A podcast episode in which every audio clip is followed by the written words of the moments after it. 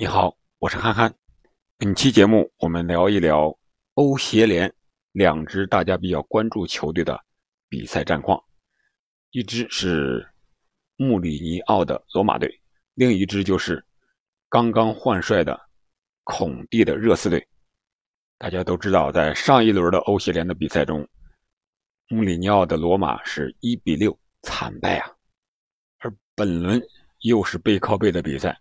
罗马是坐镇主场迎战波多格林特，这一个小小的球队啊，啊，至少在五大联赛来比，我觉得这支球队是不知名的。但是罗马确实在他身上吃尽了苦头，本场也是勉强的二比二战平了。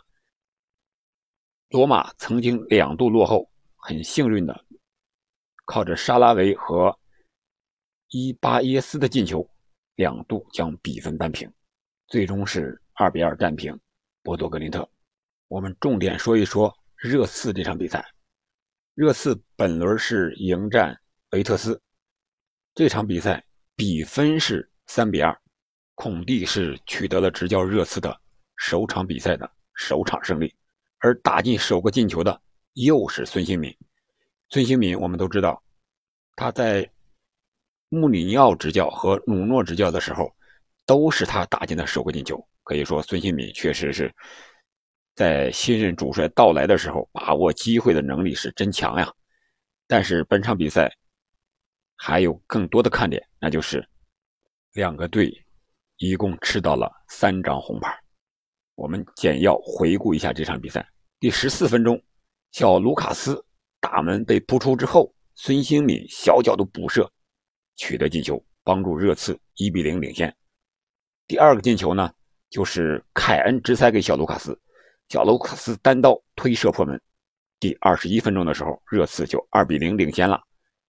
第三个进球来的也很快，第二十八分钟，本戴维斯在禁区内传球给后点的凯恩，但是凯恩在后卫的干扰之下没能碰到球，但是也干扰了后卫。让后卫自摆乌龙，热刺取得了三比零的领先。但是维特斯也不是善茬呀，先后在三十一分钟和三十八分钟，凭借雅克布和贝罗的进球，将比分扳为了二比三。在上半场就险些将比分扳平，但是随后热刺罗梅罗被红牌罚下。第五十八分钟的时候，可惜的是维特斯并没有抓住多打一人的机会。反而在第七十九分钟的时候，维特斯的多克西也被两黄变一红，红牌罚下了。然后在第八十三分钟的时候，他们的门将舒波特出击到禁区之外，用双手挡住了热刺的射门，导致这个门将直接被红牌罚下。最终比分定格为三比二，热刺获得了这场欧协联的胜利。我们现在可以回过头来再看一看，孔蒂接手之前的热刺前几场比赛的一个表现。英超第八轮，他们是三比二赢了尤卡斯尔联，是进了两个球。接着就是欧协联，在客场输给了维特斯，是零比一。然后是英超的第九轮，他们是零比一输给了西汉姆联。在英联杯上呢，他们是费尽九牛二虎之力，一比零战胜了伯恩利。接着就是。英超第十轮，主场零比三输给了曼联，这也导致了努诺的直接下课。可以说，孔蒂接手之后前三十分钟，更精确一点就是二十八分钟打进了三个进球，和努诺最后时刻四百六十多分钟的进球数啊是相等的。所以说，热刺的换帅效果还是立竿见影的，至少这场比赛球员们踢得很兴奋。孔蒂呢，也是采用了三四三的这么一个阵型。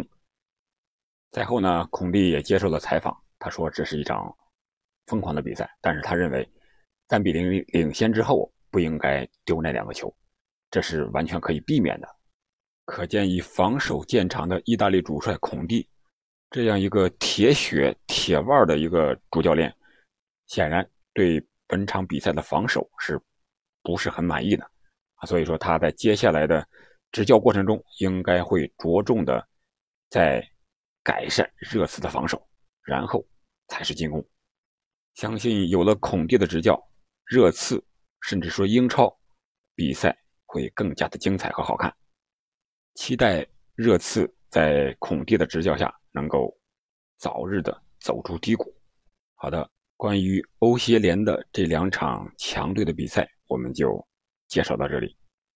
马上就到周末了，本周末在五大联赛还有很多重头戏，当然重中之重就是曼市德比，还有意甲的米兰德比。到时候我们一起来聊一聊。下期再见。